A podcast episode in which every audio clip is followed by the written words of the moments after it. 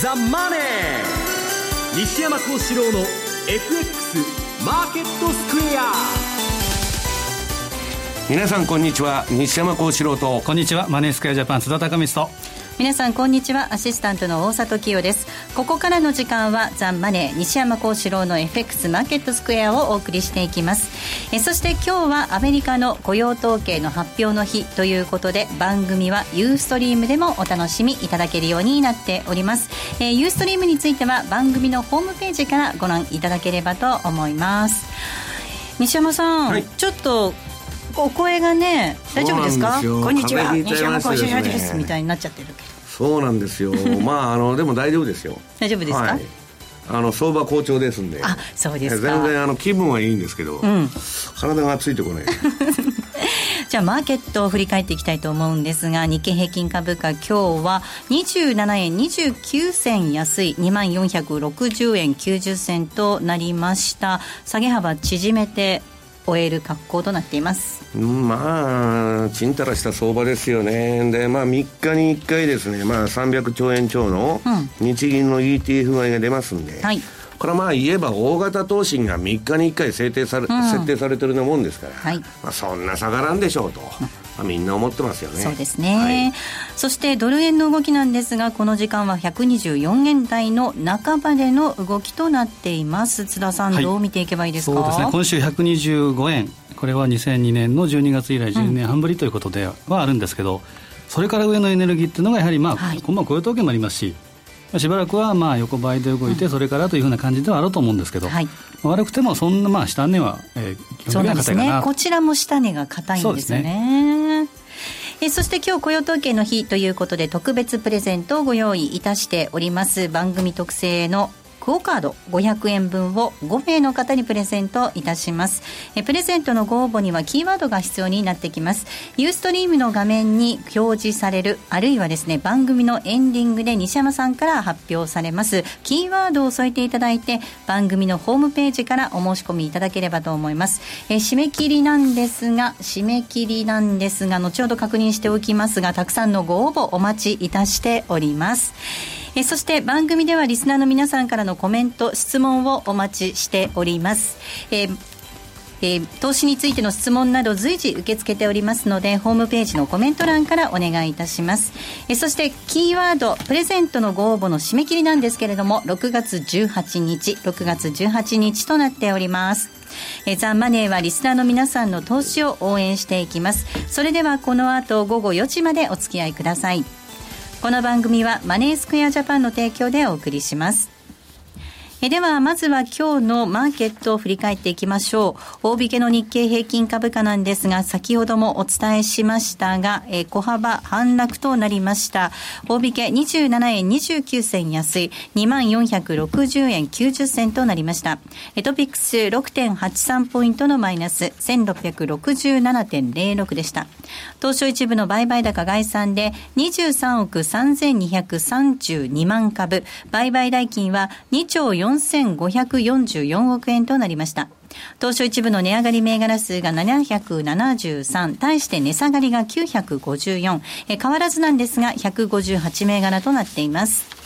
え業種別の騰落率見ていきますと、今日は33の業種のうち6業種がプラスとなりました。上げ幅大きかったのが陸運、そして空運、食料など、一方下げたところが保険、その他金融、銀行などとなりました。えでは、改めて本日のマーケットの概況そして引け後の情報などについてはマーケットプレスから引き続いて今野記者です。お願いいたします、はい、改めましてこんにちは。こんにちは。日経平均株価小幅反落月局大引け27円安ということでまあそういう意味では非常にだいぶね、えー、小幅に下げにとどまったということ、はい、まあ、もっともそんなに大きくもともと下げてたわけでもないですけどね、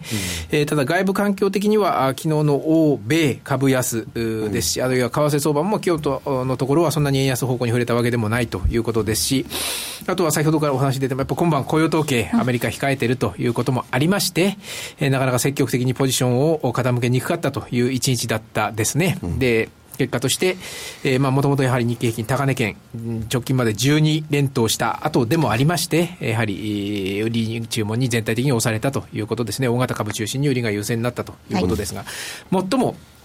えー、引け、引けにかけてというか、2時過ぎ、午後の2時過ぎからですかね、急速にちょっと下げ幅縮めるような動きにも日経平均になりまして、うんはい、えー、後になってみないと分かりませんが、もしかしたら日銀の ETF 買いが入ったのか、ううね、なんとなくね、えー、午後2時過ぎの動きで一気に中日経平均5、60円、スルスルっと下げ幅縮めたと。いうね、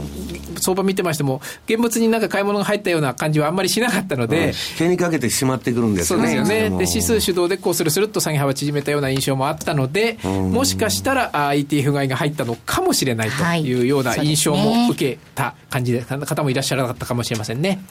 えー、もっとも1日通してみますと、まあ、売買代金2兆4000億レベルということでもありまして、まあ、全体的にはやはりちょっと膠着感が強い1日という総括になるかもしれませんね。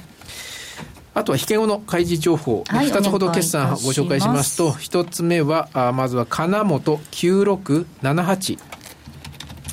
えー、こちら近畿レンタルの金本でありますが、今10月期の第2四半期、ですから去年の11月から今年の4月までの6か月間上半期の決算を発表しました。えー、売上6%増683億、純利益は15%増65億、純利益の従来会社の予想が58億ですから、それに対して65億ということですから、上振れということですね。えー、10月期通期の予想は変えておりませんが、進捗率見ますと、売上で53%、純利益では68%ということで、まあ、多少季節要因あるかもしれませんけどね、まあ、でもそんなに大きくはないかもしれない。まあ、そういう意味では順調に進捗しているという内容でしょう。はい、もう一つは、鳥貴族3893。えー、焼き鳥屋さんですね、うん、えー、関ジャニの大倉君のお父さんの会社。ということでも知られてますね。大倉正さんという社長があやられてるあのオーナーのあの、はい、創業者社長ですが、えー、こちらはうんと今7月期の第3四半期決算、えー、去年の8月から今年の4月までの9か月間の決算ですね、えー、売上高が25%増133億。営業利益38%増7億6 8000万。純利益は2%増3億8000万ということでして。まあ順調なな内容と言っていいでしょうか。7月期通期の予想は変えておりませんが、進捗率が売上で77%、えー、経常利益段階だと87%、純利益で78%ということですから、4分の3は超えてきてますね。うん、そういう意味では進捗順調というふうな見方ができるかもしれません。はい。えー、終値確認しておきましょう。まずは金本です。9678、当初一部の銘柄です。えー、105円高の3655円となりました。そして3193の取引族、こちらはジャスタックの銘柄です。えー、6340円、100円のプラスで終えています。河野さんありがとうございました。失礼しました。えそれではここで一旦 CM です。気になるレースが今すぐ聞ける。ラジオ日経のレース実況をナビダイヤルでお届けします。開催日のレースはライブで3か月前までのレースは録音でいつでも聞けます。電話番号は0570-008460 0570-008460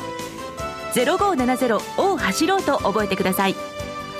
情報量無料かかるのは通話料のみ。ガイダンスに従ってご利用ください。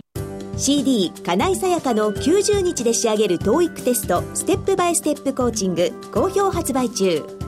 500分にも及ぶ音声ファイルとボリュームたっぷりの PDF ファイルを1枚に収納。しっかり確実にテストに向けた指導を受けることができます。お値段は税込5400円。送料が別途かかります。お申し込みお問い合わせはパソコンスマートフォンからラジオ日経ネットショップサウンロードまでどうぞ。 Today Today's Market ではここでまずは主な通貨のレートを確認しておきましょう。えー、ドル円なんですがこの時間124円5052です。ユーロ円139円の7484。そしてユーロドルですが1.122730で動いています。えー、では、えー来週の為替市場のポイントについて、まずは津田さんから解説をいただきます。はい、お願いいたします。えー、まあ、またそのちょっと振り返りなんですけど、はい、今週は何といってもドル円相場が125円、これを次元して、えー、2002, 年10えー、2002年12月以来、12年半ぶりの、えー、円安ドル高水準。はい、で125円台から、まあ、まさに今120円のミドルぐらいですけど、うん、えー、もう一段上げにはエネルギー不足で、今まで冷やしのボリンジャーバンドの大体プラス1プラス2、この間ぐらいで推移して、4時 ,4 時間のボリンジャーバンドでは火曜日からおおむねプラスマイナス2シグマ、うん、123円の80から124円の90。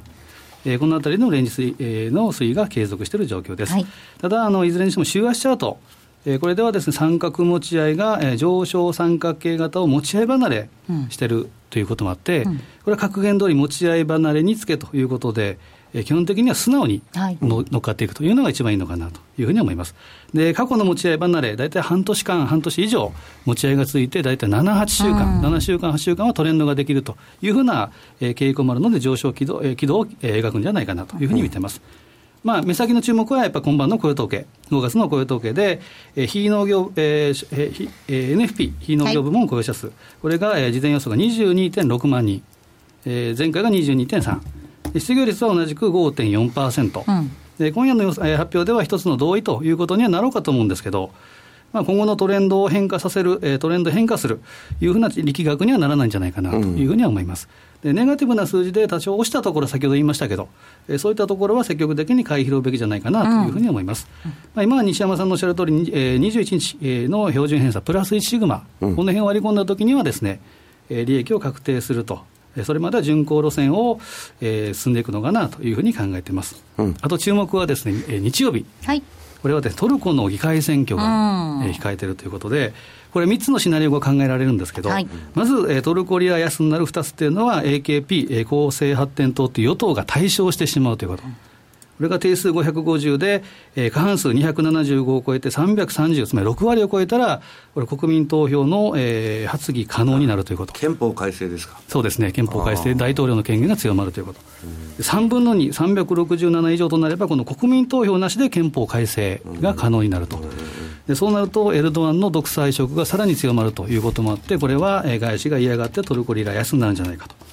対象ともう一つは、やっぱ、えー、敗北ですね。与党が敗北する過半数に満たないということになると、連立政権で不安定ということで、これもトルコリラ安の、えー、材料になりやすい。現実的には、大勝ちもしないし、負けもしないっていうのが今のところの予測ですね、そのおっしゃる通り、ベストシナリオは、えー、過半数を確保、過半数っていうのは、えー、275、えー、で、今が312議席ですから、うん、えー、このあたり330、つまり6割にも満たない、今ぐらい、もしくはちょっと減らすぐらい、これが、えー、憲法改正の可能性もなくなって、かつ安定政権が継続するということで、これがリラ高、トルコリラを買う材料になるんじゃないかというふうに見てますね。はいえでは西山さんの解説いきたいと思います、はい、先ほど今野記者からの解説にもあったんですけれども、ええ、今日の動きを見てもなんか買いが入ってるんじゃないかなっていう話ありましたね、うん、買いが入ってるんですけどその割には上がらないんですね、うん。うんで、まあ、ちょっとじりじりしてるんですけど、まあ、逆にまあ、走りもしないし、大きく下げもしないんで、はい、まあ、逆に考えれば強い相場なのか分かりませんけど、はい、買ってるのが日銀と外人だけなんですね。はい、後のセクターみんな売りになっちゃってですね。で、まあ、この日銀の場合も300兆円以上を3日に1回その ETF 買いますんで、はい、これがやっぱり下が硬くなる一番の要因かなと。で、まあ、先ほどもまあ、今野さんのコーナーで言ったんですけど、これまあ300兆円の、あの、3日に1回2回というと、大量の投信設定があってですね、それが注文出とるような相場が、3日に1回はあるわけですから、うん、まあ、これはなかなか下がらんなと。で、出方としては、まあ、全場安ければ出ると。はい。まあ、いかにも役人的ですよね。安いから買いましたという大義名分が欲しいと。うん、で、引けに近づいたところで買うと。はい、で、引けを高く持っていくと。はい、要するに自分が買った値段より引けが高くなるようにですね、うん、まあ、極めて自己保身的なまあ買いが、えー、出てるという感じでですね、そこら辺を市場に読まれて、はい、えー、デートレーダーの人はですね、そういうのはうまくまあ乗っかってるわけですけど、うん、まあちょっとですね、まあ、買い手が外人とその日銀だけで一体日本人どこ行っちゃったんだと。いう気がなんとなくしとるわけですね。で、私の周りでもあんまり株で儲かった儲かったって言ってる人が少なくて、うん、まあ主に証券会社のまあ OB の人たちですね、いかにも儲かってそうなね、もう大手証券の役員とか社長経験者の人がですね、少しも儲かってないと、言っとるのがですね、ちょっとまあ今年の相場の面白いところなんですけど、やっぱりインデックスがやってるのが一番いいんだと、うん、変な個別銘柄選んでですね、えー、みんな儲かってないと、えー、ぶつぶつ言ってるというのが今の相場でございます。はい。さあ、そして、はい、えー、今日はですね、その ROE ブームなんていうことも言われておりますけれども、まあ、これ、ROE を上げるのはいいんですけど、ちょっと疑問を呈されていらっしゃるようです、ね、いや、もうこれ、放送で、この放送で何回もやってまして、ROE は上がったらいいのかと、要するに利益も上がってないのに、自社株だけ買ってですね、うんえー、そんなことなんか意味があるのかと、むしろ日本企業のいいところがなくなってしまうんじゃないかと、はい、ただ ROE を10%以上に持っていかないと、経営者の首が危なくなると、はい、えー、これから株主総会でですね、えー、あなたの会社、ROE10% 以下で何やってんですかと。いうことなんですけど、えー、ちょっと疑問なのは、あの、いわゆる PBR ですね、ブックバリューが、まあ、一株純資産がですね、えー、4倍以上の会社がですね、私は自社株買いするなと言いたいんですね。はい。で、要するに PBR4 倍以上の会社というのは、あのウォーレン・バフェットがこんな割高な株は買えないって言ったのが4倍なんです。PBR で言うと。うん、で、自社株買いというのはですね、普通この世の常識で言えば、PBR2 倍までの世界なんですよ。だからまあ今の日本のですね、もう何でもいいからまあ ROE 上げるために自社株買いやるということがもう、えー、ちょっともう ROE なんてね、もう欧米で流行って周回遅れのもうあの高速取引も何でもそうなんですけど、いつでも海外で廃れてから日本で流行ってるんですね。で、今はまあ日本の株を上げるための方便としてみんながやってんだけど、ちょっとあまりにも中身がないなと。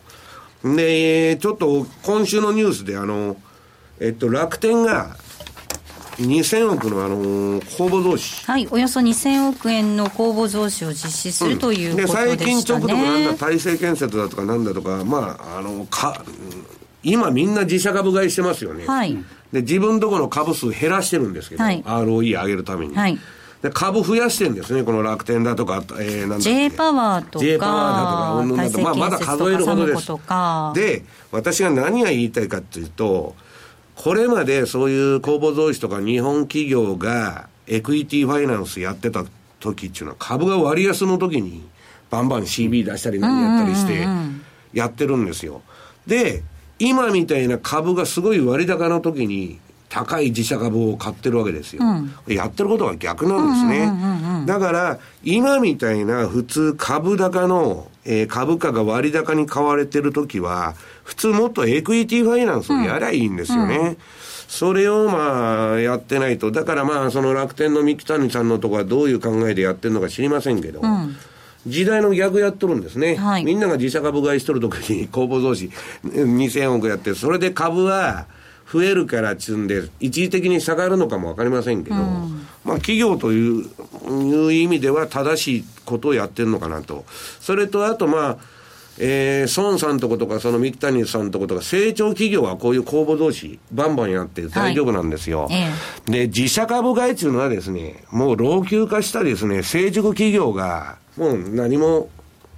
残りかすみたいなところがですね、やる 作業なんですね。というか、その積極投資っていう意味ではね、後ろ向きですもんね。はい。はい。だから、まあ、そういう意味では日本株のこの自社株買いブームだとか、まあ、あの、ROE ブームっていうのは、私はなんかですね、本末転倒で、で新聞なんかの論調でもう ROE の低い会社はですね、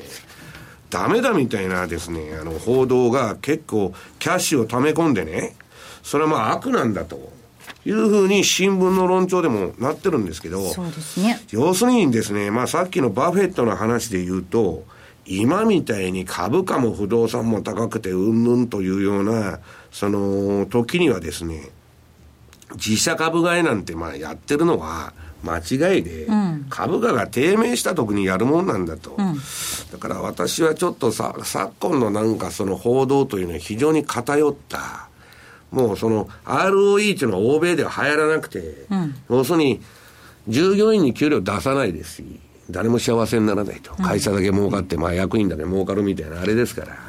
まあちょっとそういうブームというのはですね、日本企業のいいところをダメにしちゃうんじゃないかなというふうに私は思ってるんですね。あの津田さん、その議決権行使助言会社なんかもその ROE を基準にしてきたりとかっていうことで、状況を見てると、なんかこう、ROE 包囲網じゃないですけど、そういうのに日本企業、こう直面してる感じもありますよね。ねまあ、大きくマクロで言うとですね、やっぱり異次元の緩和で、なかなかその、まあ、サラリーマン末端まで賃金が上がらないと。まあ、賃金自体はこれ、地高指標ですから、まあ、遅れてくるっていうことですけど、もともと内部留保がたくさんあったっていうのは日本企業で、うん、でそれを、まあ、融資に回すというのも最終手段といいますか、お金を使ってからということになりますけど、さっきおっしゃったように、やはり、えーまあ、本当に賃金指標にえー、結びつかないような、うん、えー、自社株買いということになってきているので、うん、ちょっとまだあの景気動向から言うとですね、もうちょっと遅れそうなのかなと、うん、地高指標がさらに遅れるのかなという感じは、そのもらい手からするとですね、します、えー、しますね。はい。そして西山さん、その債券市場なんですが、ちょっと不安定な動きになってきてるみたいなんですけれども、はい、ね、あの昨日は結局まあ戻しちゃったというか金利が落ち着いたんですけど、はい、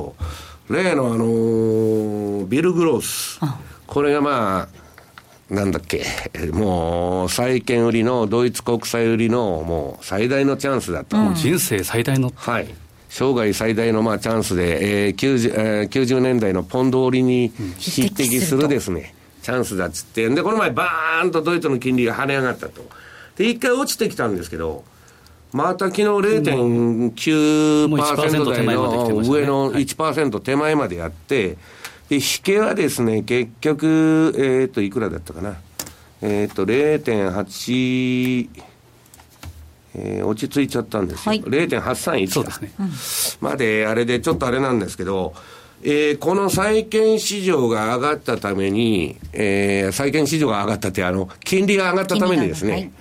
えー、ドイツの株が調子悪くなってると。もう金利が上がればですね、すぐ株が調子悪くなってくると。で、ドイツの金利が急騰したために、日本もアメリカも、それに連動して今動いてるんですね。うん、で、まあ、あの、これ心配されてるテーパータントラム。はい、要するに、あの、QE が終わってですね、それで市場が感触を起こしてですね、金利が急騰するような、まあ、あの、観測のレポートがもう今、欧米では山ほど出てる。うん、日本でもまあちょこちょこ書いてる人いるんですけど、で、そういうことではまだないんですけど、ちょっと、あの、嫌な感じだなということなんですね。だから、この前言ったようにもうレベル感がないですから、はい、で昨日1%近くまで上がったということは、えー、前回その例の欧米、欧州の金利上昇を取り上げたときに、私が言いました。相当損がまた出てきてるんですね。この債券市場で欧州の。で、ちょうど今6月決算ですから、そうするとですね、ちょっと、どういうんですか、えー、また波乱が、まだこの後あってもおかしくないと。で、金利が上がってますから、今、ユーロが強いんですね。後でまあやりますけど、はいユーロドルが強くて、で、ちょうどまあ、企業も半期決算なんで、うん、海外からリパトリでですね、資金が戻ってきたりして、うん。はい。ちょっとユーロがですね、えー、あんまり舐めてると、うん、わっと上がっていくようなこの先展開になってもおかしくないなという感じがしております。はい、で、もう一つはジャンク債。ジャンク債。はい。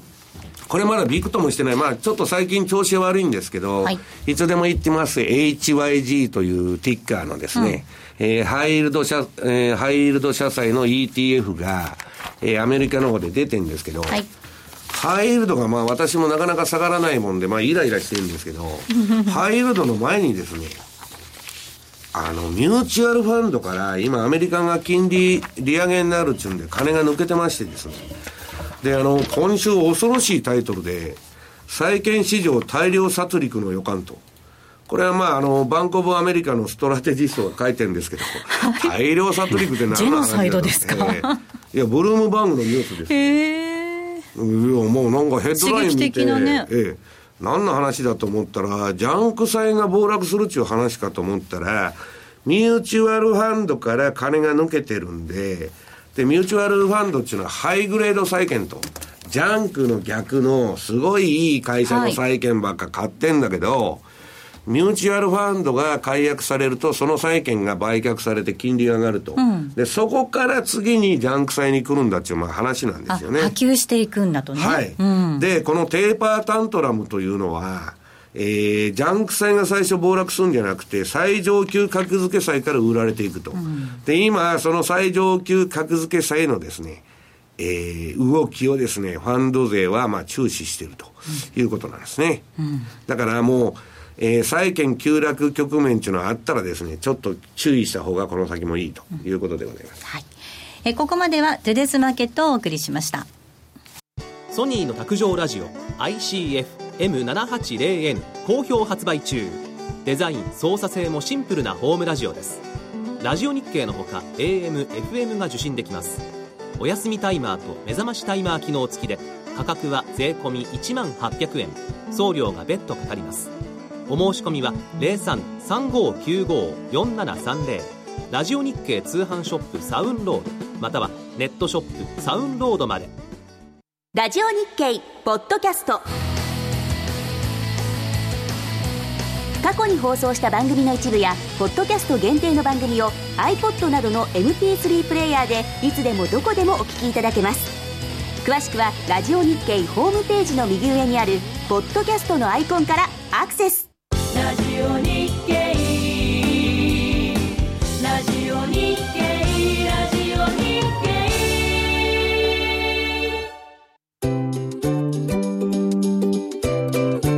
M2J トラリピーボックス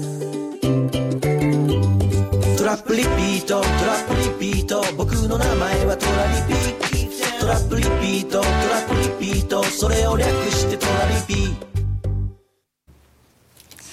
さて、このコーナーでは FX 取引の考え方について西山さん、津田さんに教えていただきたいと思います。えー、今週もたくさん質問をいただいているので、ここで一つご紹介していきます。こんな質問です。えー、先ほどのお話の流れでもあると思うんですが、えー、6月4日よりドイツの10年国債金利が再度上昇し、ユーロ上昇しています。えー、世界的に金利がまた上昇しそうな雰囲気です。5日の雇用統計が悪くないと、金利上昇に拍車がかかり、その結果、株安を招き、市場は混乱、リスクオフとなるのでしょうか？西山さん。うん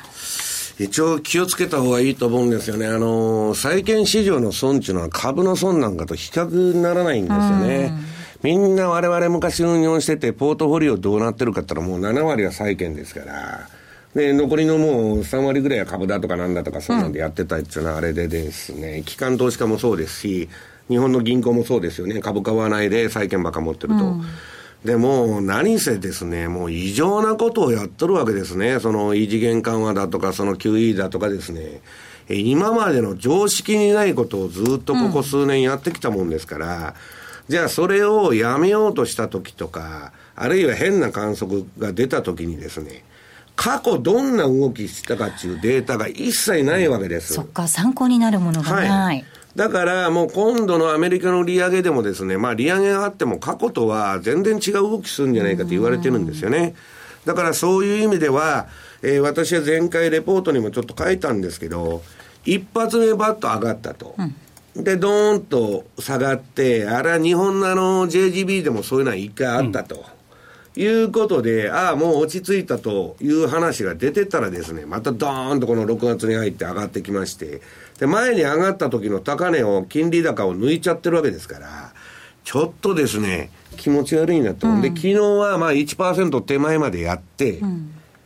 金利下がって終わったんですけど、これ上がってきたら皆さん株下がります。はい。下がらなくても上がりにくくなります。うん、だから今株が上がるかどうかというのは、えー、アメリカの金利もですね、日本の金利もドイツに引っ張られて動いてるんで、うん、このドイツの10年国債、これもネットで検索したらブルームバングのページかなんかそこらで出てきますから、それをですね、やっぱり見とかないとダメだと。いうことですね。はい。あの、津田さん、はい、まあ、その金利の動向、本当神経質になって、神経質なわけなんですけれども、はい、その今日の雇用統計との絡みでは、どんなふうなことを想定しておけばいいですかね？ですね。まあ、雇用統計は当然これ、注目しなければいけない数字ではあるんですけど、はい、まあ、今おっしゃった通り、今のマーケットの主役というのがやっぱ金利負債になってるので、うん私もすでにデスクの横にドイツ10年債の動きを見て、これが動き始めたら変な動きしてるなと思ったら、当然ユーロにも反応してくる。でこれはあのドラギさんの、はい、え前回の会見でですね、ぱりあのボラ、ボラティリティが高い状態になれる必要があると。いうことを言ってます あれ、僕ね、あの ECB の会見見てて思ったんですけど、もう日本ってすっげえレベル低いですよ。記者の質問が青みたいなことばっかりなんですけど、あの ECB とかもうめちゃくちゃな突っ込み方してるんですよね。これでもかと。で、ドラギはそれに対してですね、まあ、あの、必死に答えてるんですけど、やっぱりね、リテラシーがですね、向こうの方が相当高いです。まあ、この間、乱入劇ありましたけど。あそれはまあ 別として。それも含めてリテラシー高いのかな？わかんないですけど。で、まあ、それで、あの、まあ、ただ、給与をやめるとかいうことじゃなくて、はい、王道といいますか、それを続けるということは、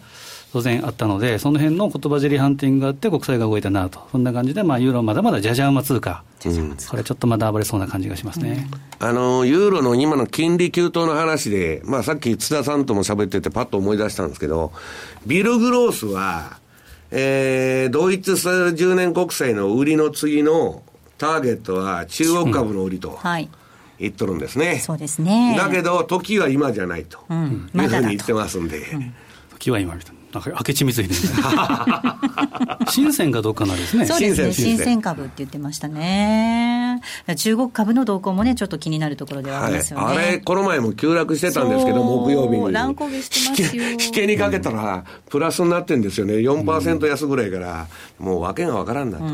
いう話でございます、はい、さあそして津田さん、はい、えー、セミナーが予定されていますね、はい、えー、次はですね6月20日、はい。えー、これは20日と21日、沖縄でしますので、紹介していただいてよろしいでしょうか。はいえっ、ー、と、6月20日土曜日です。1時からになります。那覇市民会館中ホールにて、えこちらは FX の基礎からトラリピ運用までということで、基礎編が開催されます。続く翌日ですね、6月21日日曜日になります。えこちらも1時からになりまして、沖縄県市町村自治会館大ホールにて、100名の方をご招待して、こちらは西山さんもご登場される、はい、はい、よろしくお願いします。はい、セミナーが開催されます。え詳細なんですが、ザンマネーのホームページご覧いただきまして、えっとね、ホームページはですね、はい、M2J のホームページ。はい。M2J のホームページをご覧いただきまして、こちらの方からお申し込みいただければと思います。えたくさんの皆様のご応募お待ちしております。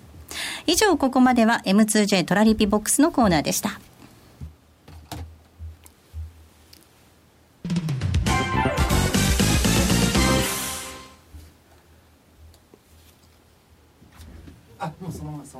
はい。え続いて西山幸四郎の FX マーケットスクエアのコーナーです。えこのコーナーではマーケットの見方について西山さんにいろいろな角度で教えていただくコーナーなんですが、え今日のテーマですが、ドル高はどこまで進むのかということでお話を伺っていきたいと思います。ドル円はいつまで上がるのか、あ、どこまで上がるのかでなかったでした。はい、ドル円はどこまで上がるのか、うん、なんかもう、もう先週の放送でも言ったかわからないんですけど、一体どこまで上がるんですかと。まあ、25円つけてからですね、まあ、その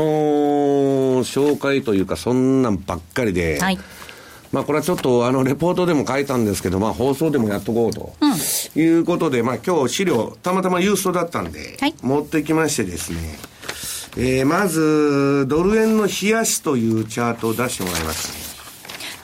ドル円の冷やしのチャートですね。はい、はい、あります。はい。出てますこれはですね、あのー、どこまで上がるなんていうのは、私はもうほとんど予想しないというスタンスなんです。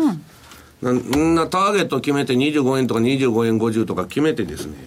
そこで、まあ、機械的損切りをしてもしょうがないし、そこまで届くかどうかもわかんないし、で何をやってるかというと、トレンドが出てる相場の場合は、この、えー、チャートの1シグマのですね、はい、えー、ボリンジャー、21日ボリンジャーバンド1シグマの緑のライン、これを下回るまではほっとくんだと。うん、はい。もうそこでしか仕切らないんだと、はい、いうのが基本スタンスなんです。ここを下回らない限りは、ドルのその、えーと、上昇トレンドは続くと。はい、はいそれで、あの、大きなトレンドがまあ出たらですよ、27円とか8円とか、まあ、それはそれだけ儲かりますし、出なくても、ここに、この21日ボリンジャーバンドのこのプラス1シグマの、えー、値をニューヨーククローズで割り込んだら手締まっちゃうと。うんいうことなんですね。はい、で、そうは言いながら、どこまで上がるんだ上がるんだという話ばっかりなんで、月足。はい。えー、ドル円の月足のチャートはありますかねドル円の月足のチャートです。はい、20ヶ月移動平均というのは、あ、はい、そそれです。これを見ていただくとですね、まあ、あのー、この124円の14銭を抜いた後は、うん、次の大きな節目って135円の14銭。はい、そうですね。そこまでないんです、本当は。はい、本当はないんだけど、うん、みんながいろんなことを言いましてですね、うんえー、この、まあ、月足のチャートのですね、まあ、その上の節というとですね、125円70。うん、これが第一ターゲットになってるんです。で、この125円70っていうのは結構意味があって、うん、直近の冷やし相場のですね、高値安値。うんこれの、まあ、あのー、レンジの倍返しがちょうど125円70ぴったりなんですね。うん、で、ここが一つの引っかかりになるんじゃないかと。で、それを超えたらですね、この127円の50銭ぐらいまで行ってもおかしくないというのは、私はまあ通貨ばっかりやっとるファンドの4つ5つ電話して、まあシンガポールとですね、アメリカの聞いたんですけど、うん、まあその辺までを見てると。で、それ以上見てるとかはなかったですね。うん、なぜなら、アメリカの金利がもっと上がってこないとですね、えー、要するに、そんなにドルは買えないと、うん、みんなが言ってるわけですね。うん、で、ここのところのこの走ったドル高っていうのは、えー、利上げ観測だとか、ちんぷんかんぷんなこと言ってですね、はい、アメリカの金利が下がりまくってるのにですね、うん、えー、ドル買われてたわけですね。で、ここに来て、えー、ドイツの債券が、あの、金利が急騰したもんですから、それでやっと上がってきたんですけど、これアメリカの経済要因とは何にも関係ありません。うん、だから、ドル高の持続性という意味でいけば、うん、アメリカの債券が上昇トレンドにならないとダメなんだということですね。うん、で、まあ話を整理しますと、当面の、えー、ドル円の上値目処は125円70が第一ターゲット。125円70、はい、はい、これを落としたらですね、あと127円50までいくと。うん、で、こんなまあ当てんならぼやっとした話ですから、要するにボリンジャーバンドの上でやってるうちはですね、ほったらかしとくのが一番儲かると。いうことでございます。うんえー、津田さん、はい、そうですね、明確にそのうある水準を割り込むまでは、バイアンドホールドでいいっていうふうなそうですね、あの前々からその125円超えたら、ちょっと政治的な圧力があるんじゃないかって話もあってですね。はい。で G7 の場合に、えー、麻生さんが、そうですね、ポロっとこう話してですね、うん、その後にはですね、帰ってきたら何を言うかというと、もう言わなくなってきたそうなんですよね。おそらくなんか握りがあったのかなというようなこともあるんですけど、その後、菅さんにしてもそうですし、甘利さんにしてもそうですし、今、円安ではなくてドル高だと。で、まあ、許容範囲内だと。で、あとは G7 でもその話題が出なかったということは、うん、おっしゃった通りですね、上はですね、どこを見るかっていうのは、あくまでその利定表といいますか、えー、印として、えー、やるぐらいで、例えば2002年の、えー、12月、125円の、えー、西山さんがちょっと言ったらちょっと上です、81、125円の81とか。うんで、その年の1月なんかは135円の22ですから、あくまでこのは、えー、道しるべとしては基準では置くべきだと思うんですけど、要はですね、上はそのままも目標を立てずに、例えばプラス1シグマ、冷やしのプラス1シグマっていうのが今125円の90ぐらいでしょうか。そこに、えー、当社の、えー、お客様だったらトレールストップ注文っていうのを置いてですね、ね、トレールでついていくのが一番いいですね。で例えば20銭上がれば、その逆差し値、売り売り決済逆差し値がついていく。どんどんどん上に行くと、うん、でまあ、保険をかけた後はもう、ゆっくりとジャーニーをしていただくと。一番楽な儲け方ですよね、ねトレンドに乗っていくね。はい、まあ、それが一番ベストかなと思いますね。うん。あの西山さん、先ほどその金利の裏付けのないドル高がしばらく続いていたっていう話でしたよね、はい、で今日は雇用統計の発表があるわけじゃないですか、はい、まあ、どういう数字が出てくるかっていうところでも、その景気の動向っていうのが、ね、私はどんな数字が出ても構いません、落ちたら買うだけですから。落ちたら買うだけです。もし悪い数字が出てきて、ドルが落ちたら買うと、はい、えー、絶好の会話ですよ、それは。だから、えー、っとこのドル円の1時間足チャートを見見て、えー、ちょっといただきたいんですけど、はい、えー、っと、これ最近、私はまあ、ドル円ばっかやっててですね、あんまりまあ、クロス円やってないと。まあ、気が向くと今、ポンド円とかですね、時によってユーロ円とかいろんなのをやってるんですけど、えー、っと、この1時間足で、これチャート出てます？はい、出てます。大丈夫です。えっ、と、この13時間移動平均の下の0.3%の乖離ラインっていうのはこの赤なんですね。はい、上がプラス0.3%が上の赤のバンドです。下がマイナス0.3と、うん、で、その外側にあるのがプラスマイナス0.6のバンドなんですけど、もう0.3になったら買ってですね、うん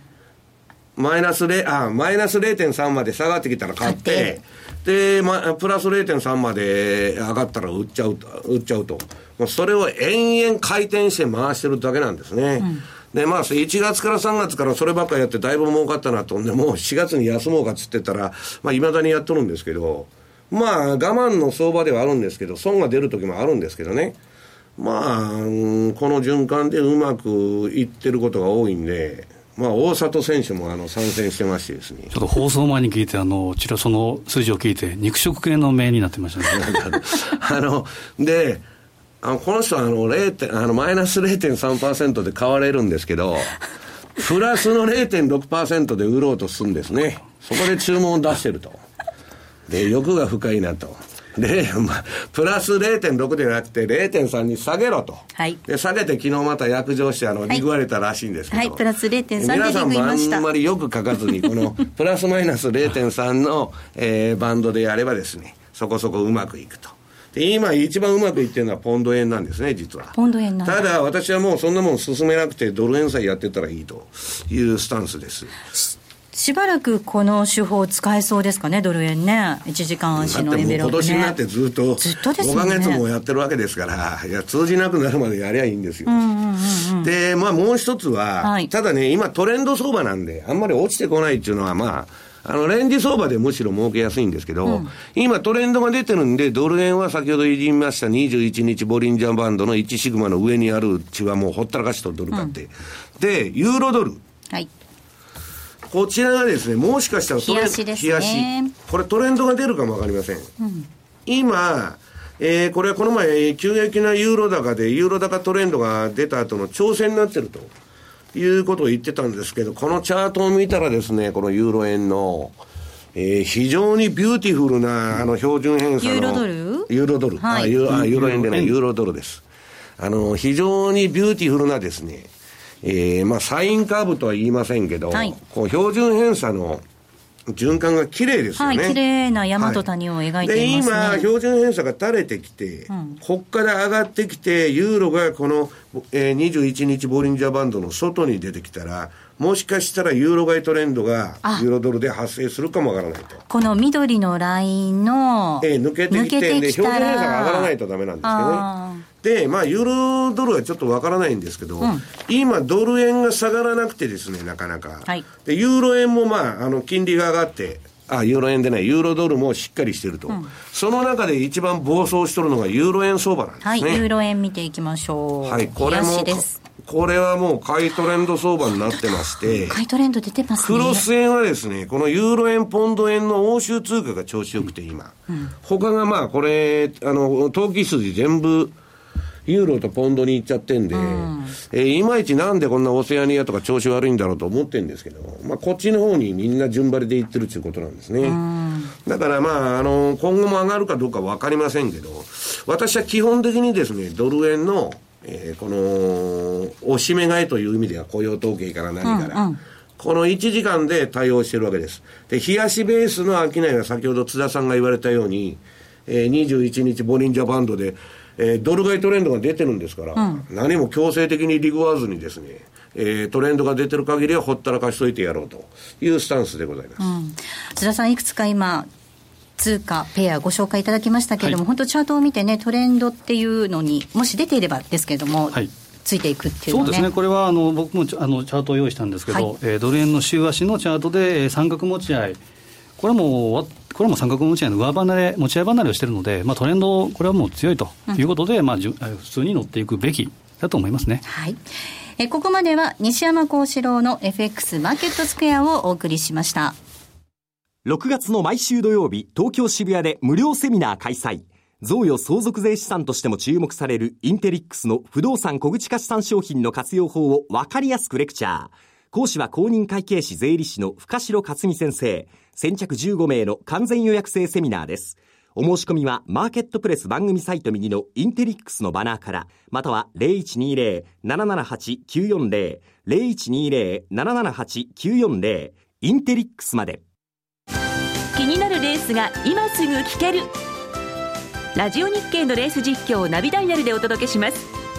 開催日のレースはライブで、3ヶ月前までのレースは録音でいつでも聞けます。電話番号は0570-008460 0570-008460 0570を走ろうと覚えてください情報量無料かかるのは通話料のみガイダンスに従ってご利用ください M2JFX 投資戦略さあ、このコーナーでは来週に向けて M2J の FX の投資戦略を伺っていきたいと思います。はい、津田さん、お願いいたします。はい、えー、やはりシンプルなものは、えー、に乗っていくということで、やはりドル円、これに注目したいというふうに思います。で、このドル円のですね、ちょっと傾向を見ていきたいんですけど、えー、6月のですねドル円の過去10年の高低差の平均、はい、これじゃあ、えー、表にしていきましたけど、これが4円の丸3銭高低差、うん、で直近でいうと2013年の6円の90銭というのがあったんですけど、これはかつてのそのバーナキショック、テーパータントラムの、うん、えー、まあ、5月22日からのそのオーバーシュートといいますか、下げがあったのが2013年、平均するとまあ4円ぐらいではあるんですけど、その次のですね6月単体の高低差を見るとですね、はい、これ高低差っていうことよりも単体のです、はいえー、これはですね黄色部分っていうのが、えー、ドル買いドル高円安。でその灰色がドル安円高。6勝4敗。まああんまりその、えー、傾向が出てるわけじゃないんですけれども基本的にはそんなに大きく円高になるようなことでもないと、えー、いうこと。で直近はですねどういうふうに見ていくかというと、やはり今晩の雇用統計までっていうのは、えー、60分足、今、ほとんどこれ、レンジシグナルのまさに典型例で、言うなれば、このプラスマイナス2シグマ。まあ、60分でも4時間でもそうなんですけど、うん、まず60分足でいうと、えプラスマイナス2シグマっていうのが124ぐらいから上が124円の64ぐらい。で、4時間足。4時間足で見てみると、これもですね、ほぼほぼレンジ相場ずっと、えー、推移してます。これでプラスマイナス2でいうと、今、123円の80から124円の90とか、このあたりに仕掛ける。はいまあ、このあたりでトラリピラクトラっていうのをバーンと当てはめてあげるというのが一番シンプルで。えー、もっと言うならば、冷やし、先ほどこれ、西山さんがずっとおっしゃってる通り、プラス1シグマ割れで利益を確定する、うん、それまでは上値はとにかくのんびりと、ゆっくりと旅をするってことで、えー、トレールストップ注文っていうのを当社の場合だったらつけておいて、でそれで20銭上がれば、20銭その逆差し値が上についていく、でついていく。超楽ですよね。そうですね、その仕組みがですね、最後、えー、ちょっと図で書いたんです、これは30銭のトレールストップの考え方、見方なんですけど、例えば90円で買ったものを89円の50で、えー、逆差し値ということで、トレールを30ポイント、30銭というふうにした場合には、えー、設定してから30銭上がっていくと、この逆差し値、89円の30、えー、89円の50っていうのも30銭ずつこう上がっていくと。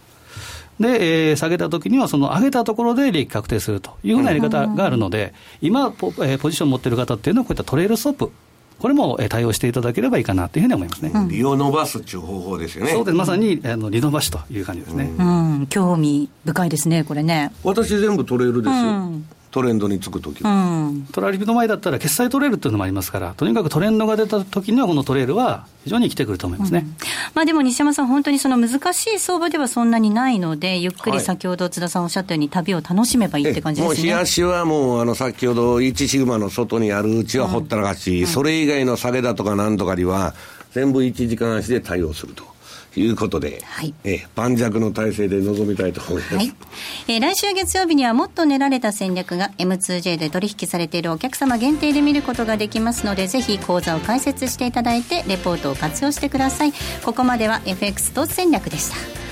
さあ西山さんでは最後になりますので、はい、キーワードをお願いいたします。今週のキーワードです。マイナンバーでございます、はい。え今回のキーワードなんですがマイナンバーでございます。こちらを添えていただいてご応募いただければと思います。皆さんからのたくさんのご応募お待ちいたしております。そして質問もぜひお送りください。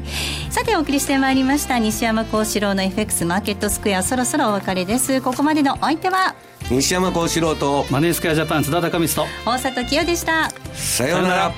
この番組はマネースクエアジャパンの提供でお送りしました。さようなら。やめてください